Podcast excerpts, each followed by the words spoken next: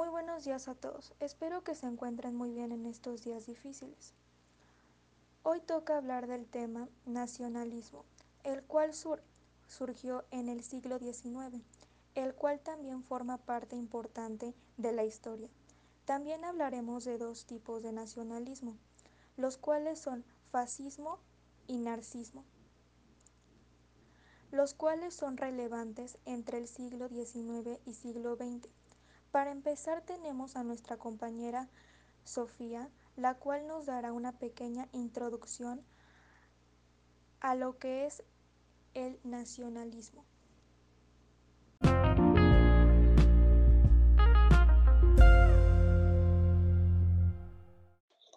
Bueno, para dar un resumen rápido de lo que es el nacionalismo, este surgió como una ideología y movimiento de tema sociopolítico, el cual tendría a ser un nivel superior de conciencia e identificación con la realidad y por lo tanto también la historia de una nación.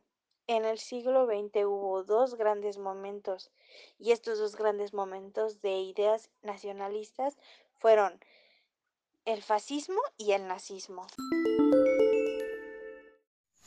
También cabe recalcar algunas de las características más importantes del nacionalismo, como podrían ser la libertad de creación frente a los cánones del neoclasismo, el cual surgió en el siglo XVIII para denominar al movimiento estético que venía a reflejar en las artes los principios intelectuales de la Ilustración.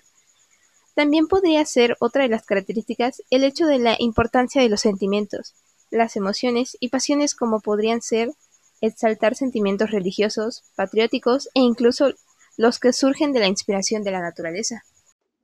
A mí me gustaría recalcar el hecho de que en el nacionalismo muchos países querían construirse en Estado. Tenían una aspiración a construir en cada nación un Estado.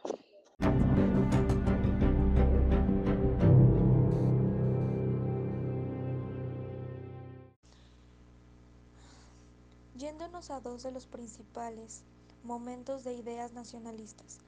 Me refiero al fascismo y al nazismo. Me gustaría recalcar que el fascismo se mantuvo en el sistema capitalista y la propiedad de la burguesía, y que además el Estado fascista intervino activamente con la economía.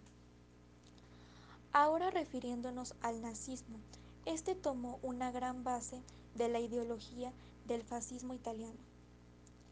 Ambas hacen uso político del militarismo. El nacionalismo como base de ambas. Ambas están con el anticomunismo, además de que las, las dos usaban la violencia como método político. Y bueno, también no dejemos de lado de que empleaban la fuerza paramilitares como apoyo del régimen.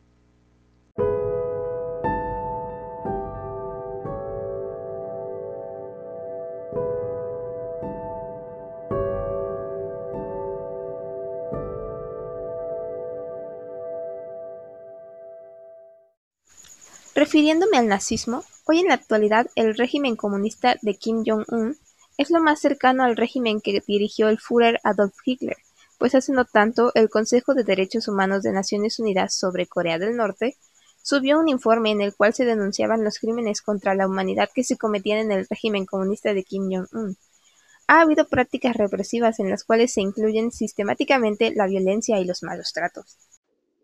Según había escuchado, en Corea del Norte se ven muchas las torturas, ejecuciones y hasta abortos forzados en el régimen del comunista Kim Jong-un.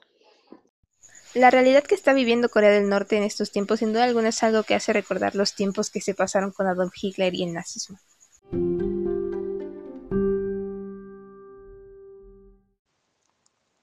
Tocando el tema del fascismo, hoy en la actualidad, según algunos informes, este terminó en su totalidad en 1945, cuando Hitler se suicida y finaliza la batalla de Berlín con la derrota de los nazis y todos sus aliados, y así llegando el fin, el fin de la Segunda Guerra Mundial. Después de la finalización de la Segunda Guerra Mundial, todos los partidos fascistas quedaron prohibidos en Alemania.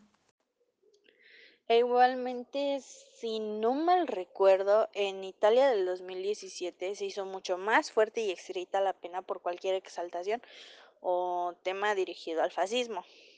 Es por esto que el fascismo hoy en día pues no existe ni tampoco es un tema que se trata hoy en la actualidad.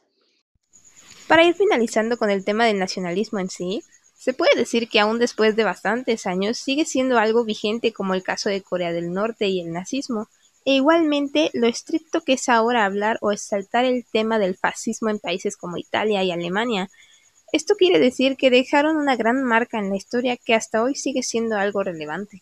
Bueno, sin nada más que decir, es hora de despedirnos. Espero que sea un tema de interés para ustedes y sobre todo que haya sido lo más entendible posible. Esperemos que tengan un buen día.